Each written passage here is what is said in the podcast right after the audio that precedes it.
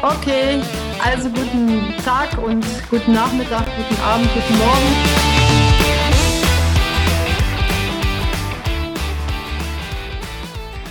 Ja, und damit hallo und ganz herzlich willkommen zum Gipfeltreffen. Mein Name ist Jan Ohlser, ich bin Bundestagskandidat der Freien Demokraten hier in Göppingen. Und ich freue mich, dass wir heute einen ganz besonderen Gast haben. Und zwar ist es der finanzpolitische Sprecher der FDP-Bundestagsfraktion, Dr. Florian Tonka. Lieber Florian, freue mich sehr, dass du da bist. Ja, hallo, grüß dich, Jan. Ja, vielleicht wollen wir äh, zu Beginn eine kurze Vorstellungsrunde machen. Vielleicht kannst du ja ganz kurz sagen, äh, wer bist du äh, und was machst du? Ja, prima, gerne. Ich bin Florian Tonka, ich bin 41 Jahre alt, ähm, bin ähm, verheiratet, habe drei Kinder ähm, und ähm, bin von Beruf Rechtsanwalt, äh, zurzeit im Deutschen Bundestag tätig als Abgeordneter. Bin einer von drei parlamentarischen Geschäftsführern der FDP-Fraktion. Das sind sozusagen so die Fraktionsmanager, die also die parlamentarische Gruppierung, die Fraktion äh, organisieren ähm, äh, und äh, zusammen, zusammenhalten, bestimmte Prozesse wie zum Beispiel wie ähm, stellen wir einen gemeinsamen Antrag? Wie stimmen wir uns da ab? Äh, all das wird von Geschäftsführern geregelt und das mache ich. Und ansonsten hast du richtig gesagt, bin ich finanzpolitischer Sprecher. Also ich kümmere mich um Steuern, um Banken, Finanzmärkte, äh, Wertpapiere, Aktien, all diese Themen. Sehr cool. Ähm, und du hast ja auch bis an vorderster Front beim Wirecard-Untersuchungsausschuss. Ähm, und das ist auch eines der Themen, über das wir heute schwerpunktmäßig äh, sprechen möchten. Äh, das Thema Wirecard und damit auch einhergehend das Thema Aktienkultur.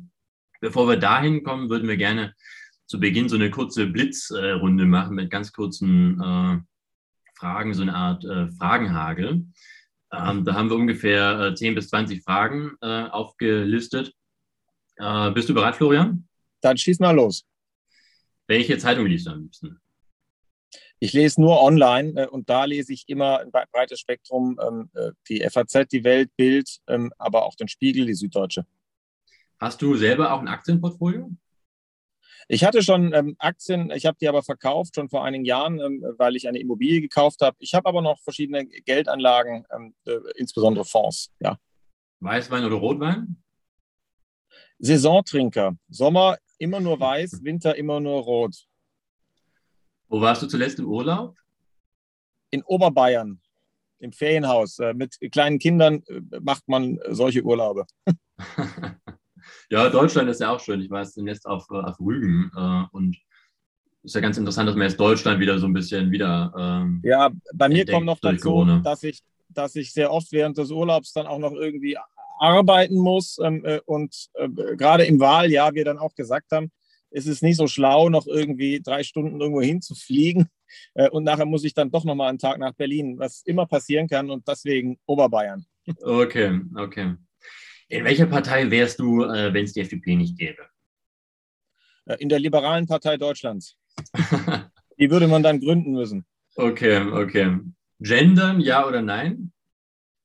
Also wenn dann bitte nicht mit neuen Kunstworten, sondern dann, äh, liebe Kolleginnen und Kollegen, meine Damen und Herren, ähm, liebe Bürgerinnen und Bürger, dann soll man sich die Zeit schon nehmen, äh, das äh, in beiden Geschlechtern in voller Länge auszusprechen. Mit wem würdest du denn gerne mal Abend essen? Zum Beispiel mit äh, Alexei Nawalny, dem äh, russischen Oppositionspolitiker, der in politischer Haft äh, ist seit Anfang dieses Jahres wir sollten immer an solche Menschen erinnern, die sind extrem mutig, die müssen für ihre demokratischen Rechte kämpfen, sie werden ähm, äh, politisch drangsaliert äh, und ähm, deswegen äh, gel gelten meine Gedanken gerade auch als Politiker in Deutschland denen, die in anderen Ländern nicht die gleichen Freiheiten haben, wie wir sie hier haben. Was fehlt dir aktuell zurzeit? Eigentlich nichts, äh, außer einem Top-Wahlergebnis für die FDP. Und welche äh, App auf deinem Handy nutzt du am meisten?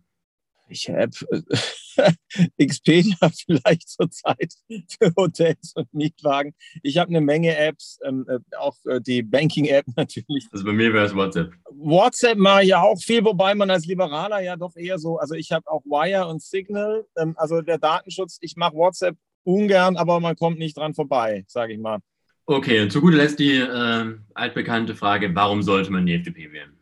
Weil die FDP für die Modernisierung unseres Landes steht. Da ist eine ganze Menge liegen geblieben. Stichwort Digitalisierung, diese ganze Erstarrung, dass wir keine Projekte mehr umgesetzt bekommen, dass alles so lang dauert und tot verwaltet wird. Wir gehen positiv an die Zukunft ran. Wir wollen auf den Einzelnen setzen, statt auf Bürokratien und auf äh, staatlichen Zentralismus. Und das ist auch der richtige Weg, um alles zu lösen. Äh, die wirtschaftliche Erholung, äh, die wir hoffentlich wieder schaffen müssen, unsere demografischen Themen, Rente beispielsweise und auch Klimawandel. Das kriegt man dadurch hin, dass wir das Land modernisieren, entfesseln und dabei auf den Einzelnen und seine Kreativität setzen. Das hört sich ähm, doch gut an. Dann würde ich sagen, ähm, starten wir jetzt mal durch äh, in den thematischen Schwerpunkt des Podcasts. Wir wollen, wie gesagt, über das Thema äh, Wirecard sprechen.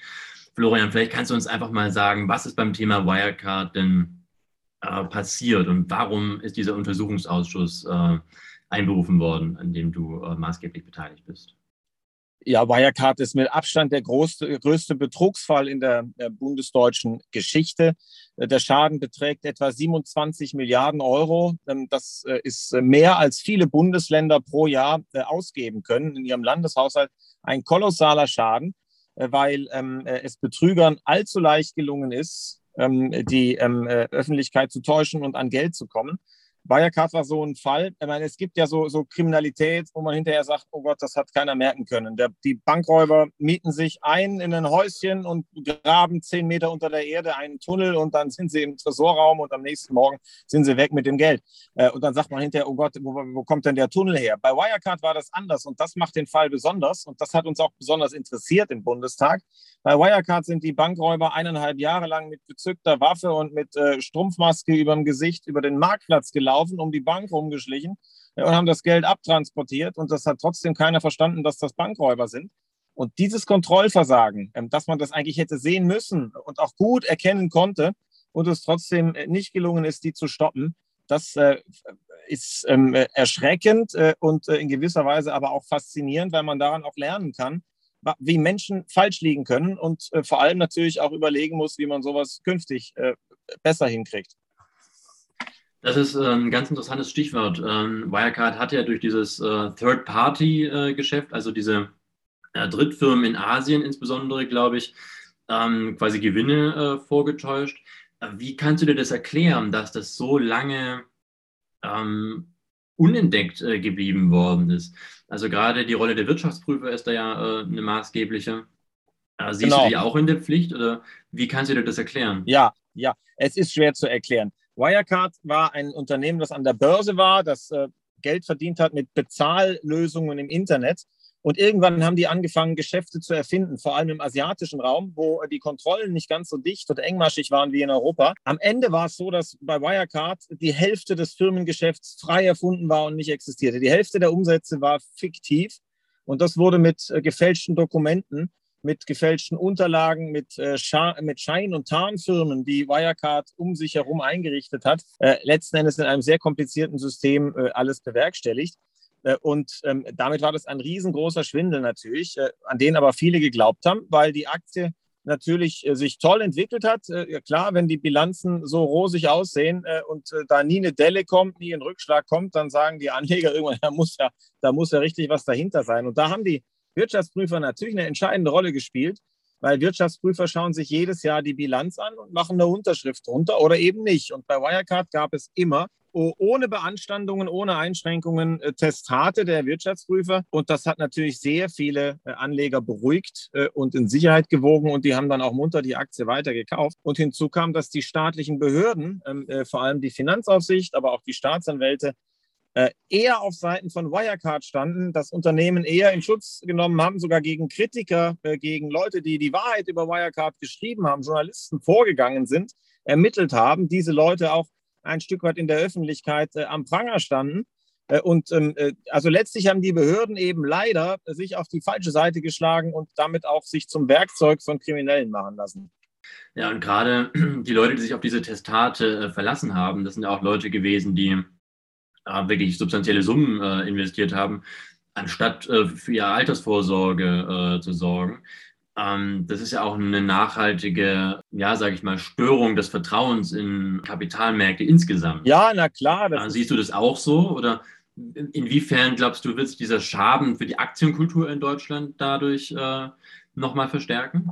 Äh, der ist, der ist eingetreten, weil man natürlich, also alle langen sich an den Kopf und sagen, wie kann in einem gut organisierten Land wie Deutschland so etwas über so viele Jahre hin laufen? Und, äh, das, äh, das, und natürlich sind Aktionäre, die ähm, vielleicht nicht ganz so viel Kapitalmarkterfahrung haben, die sind verunsichert. Ist die Aktie ein gutes Produkt? Es gab auch sehr erfahrene Anleger, die äh, munter in Wirecard investiert haben. Ja, warum auch nicht? Wenn die Testate äh, da veröffentlicht werden und der Wirtschaftsprüfer sagt, alles Paletti und die Behörden gegen Kritiker vorgehen, kann ich sogar jeden verstehen, der gesagt, also worauf, wenn nicht darauf, soll ich mich äh, verlassen, ja?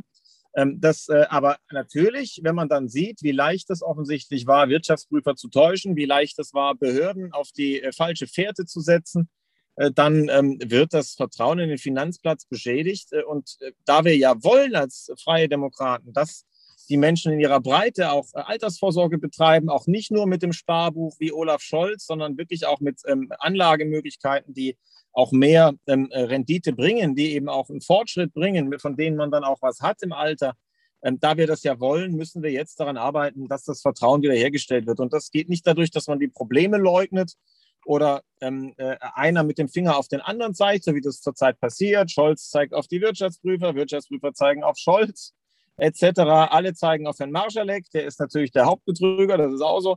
Ähm, aber mit, mit diesem Fingerpointing, also mit dem jeder, jeder zeigt auf den anderen, ähm, stellen wir kein Vertrauen wieder her, sondern äh, da, da, muss man sich ja eher Sorgen machen, dass die Verantwortlichen alle äh, eben auch äh, die Konsequenzen aus ihrem Versagen nicht zu ziehen bereit sind. Glaubst du, dass der Untersuchungsausschuss einen Teil dazu beitragen kann, dass dieses Vertrauen wieder, wieder hergestellt wird? Da würde mich einfach interessieren, äh, wie deine Erfahrungen äh, aus dem Ausschuss bisher waren. Ich habe ja da eine äh, ganz coole Truppe zusammen gehabt mit Kollegen von den Grünen, der jetzt in Baden-Württemberg Finanzminister geworden ist, und einem Kollegen von der, von der Linkspartei. Was sind so deine, deine Erfahrungen aus dem Ausschuss? Auch wenn du den Markus Braun da erlebt hast, wie hast du das so, so mhm. wahrgenommen, die Arbeit? Also die, die Zusammenarbeit vor allem äh, in der Opposition mit Grünen und Linken war gut. Nur so ging es auch, weil man im Untersuchungsausschuss immer ein Viertel der Stimmen braucht, um wichtige Dinge durchsetzen zu können, zum Beispiel bestimmte Beweisanträge stellen zu können. Also wir mussten uns da zusammentun. Es ist uns aber auch nicht schwer gefallen, weil wir zwar mit äh, Grünen und Linken als Freie Demokraten jetzt nicht die gleiche Finanzmarktphilosophie haben. Äh, die, Grünen, die Grünen und die Linken sehen das alles viel kritischer mit der privaten Vorsorge und mit der, auch mit, mit der Freiheit und Offenheit von Finanzmärkten, die wir für richtig halten. Also das sind ja unterschiedliche politische Ideen dahinter, aber wir haben mit Grünen und Linken schon ge gemeinsam als Freie Demokraten ein äh, tiefes Interesse gehabt, diesen Fall aufzuklären, Verantwortung offenzulegen.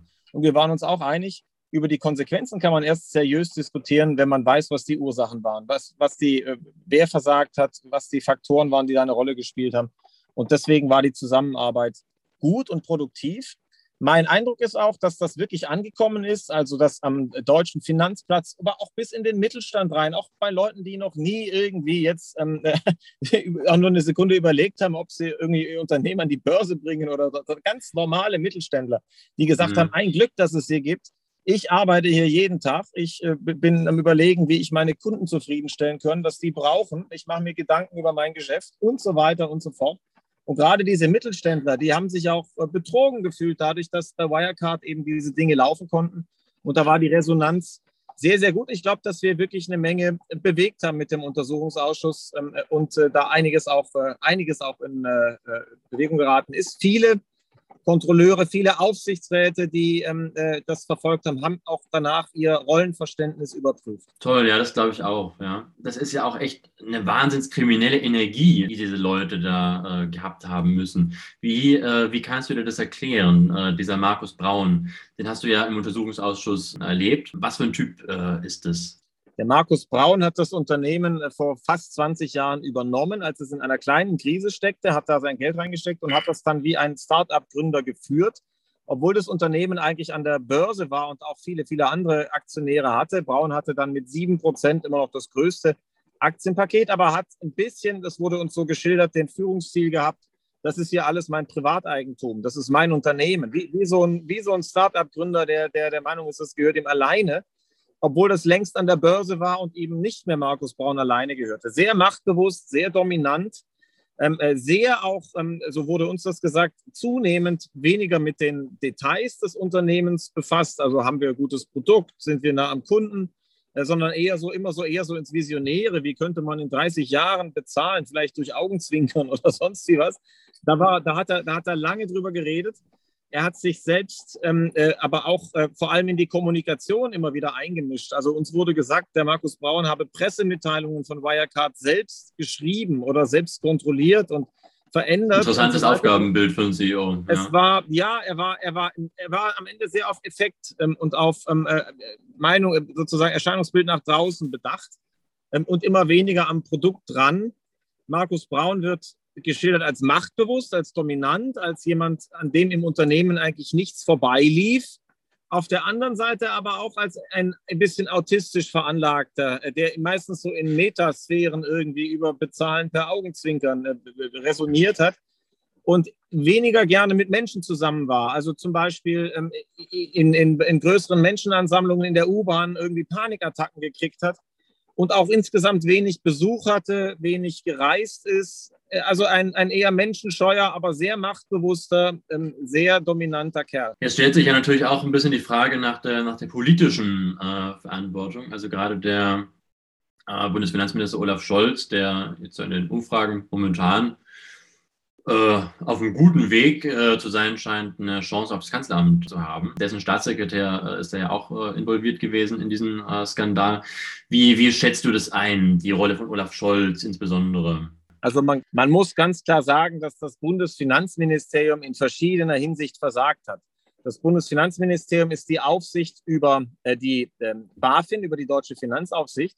Und bei einem Fall wie Wirecard, das ist ja kein Alltagsfall bei der BaFin, ja, da, äh, sondern wenn es, wenn es darum geht, dass man einem DAX-Unternehmen Betrug äh, und Fälschung der Bilanz vorwirft. Und das war ja in der Öffentlichkeit bekannt, diese Vorwürfe da ist eine Finanzaufsicht nicht auf sich allein gestellt, sondern das wird natürlich im Großen und Ganzen abgestimmt mit dem Ministerium und auch im Ministerium nicht mit irgendjemandem, sondern natürlich mit der Leitungsebene. Und so war es auch bei Wirecard. Es gab natürlich immer wieder Situationen, wo äh, die Leitungsebene, also Staatssekretär oder sogar das Büro von Olaf Scholz eingebunden war in den Fall Wirecard. Und deswegen muss man sagen, hat Scholz natürlich mit zu verantworten, dass seine Finanzaufsicht auf die völlig falsche Seite geraten ist in dem ganzen Fall. Das ist auch Scholz Verantwortung. Ja, von wem denn sonst, äh, wenn nicht vom Minister? Und äh, überdies hat das Finanzministerium auch die Aufsicht über den Zoll und der Zoll kümmert sich um Geldwäschethemen. Und auch da muss man sagen, gab es Hinweise, die beim Zoll eingegangen sind, über Geldwäsche bei Wirecard, also eine Straftat, äh, über die Verstrickung von Wirecard auch mit organisierter Kriminalität. Da gab es einen Hinweis, insbesondere ähm, äh, im Februar 2019, der hätte zur Aufdeckung dieses ganzen Betrugsgeflechts geführt. Den hat der Zoll auch bekommen, aber er hat damit gar nichts gemacht. Und diese Defizite beim Zoll, auch die sind etwas, wofür Olaf Scholz verantwortlich ist. Insofern wundere ich mich nur immer wieder, wenn äh, auf Plakaten steht, Scholz packt das an. Weil bei Wirecard hat er nichts angepackt, aber wirklich gar nichts beziehungsweise wenn seine Leute gehandelt haben, dann leider völlig auf der falschen Seite. Und welche konkreten Veränderungen würdest du sagen, sollten jetzt ähm, in der Regulatorik beispielsweise bei IPOs oder bei Listing in großen Indizes, ähm, so in der Corporate Governance äh, vorgenommen werden, um Anleger vor einem weiteren äh, Betrugsfall dieses Ausmaßes in der Zukunft äh, zu schützen? Ja, das allererste, was äh, nötig ist, ist natürlich, dass, äh, dass wir stärkere Aufsichtsräte brauchen, dass man also schon mal im Unternehmen selber verhindert, dass äh, der Vorstand ungehindert äh, und ohne, ohne dass jemand dazwischen grätscht, äh, in dem Maße die äh, Bilanzen fälschen oder verschleiern kann. Ähm, das muss eigentlich im Aufsichtsrat schon gestoppt werden. Und ähm, deswegen haben wir umfassende Vorschläge gemacht, wie man die Aufsichtsräte in Deutschland stärken kann. Starke Aufsichtsrat heißt auch starke Aktionäre. Starke Aktionäre heißt starkes Eigentum und das ist eine urliberale Forderung. Dann gibt es natürlich bei den Wirtschaftsprüfern äh, Punkte. Die ähm, Wirtschaftsprüfer, da ist bereits die Haftung verschärft worden. Die hatten zum Teil Haftungsobergrenzen, äh, wenn sie nur fahrlässig Fehler gemacht haben, versehentlich sozusagen oder aus Schlampigkeit. Die, äh, diese Haftungsobergrenzen sind deutlich angehoben worden und ich glaube, dass das im Großen und Ganzen auch so richtig ist weil am Ende muss man ja überlegen, wie geht man mit Wirtschaftsprüfern um. Und da gibt es entweder die Alternative, dass ich hinter jeden Wirtschaftsprüfer einen Beamten stelle, der Tag und Nacht auf ihn aufpasst, ob er irgendeinen Fehler macht, oder ob ich wirklich sage, ja, es bleibt die Verantwortung der Wirtschaftsprüfungsgesellschaften gründlich zu prüfen, aber wenn wirklich schwere Fehler passieren, dann wird eben auch dafür gehaftet, dann muss man eben auch das Geld äh, wieder rausrücken und die Geschädigten entschädigen. Und ich bin, ich bin eher dafür, statt dass wir da jetzt irgendwie flächendeckend jeden Wirtschaftsprüfer staatlich überwachen, Tag und Nacht, dass wir ähm, über Haftung einfach dafür sorgen, dass die Wirtschaftsprüfungsgesellschaften von sich aus wissen, sie müssen auf ihre Qualität achten, sie können da äh, nicht alles einfach laufen lassen, sondern sie müssen wirklich ähm, äh, da auch gründlich prüfen. Das ist, glaube ich, schlau.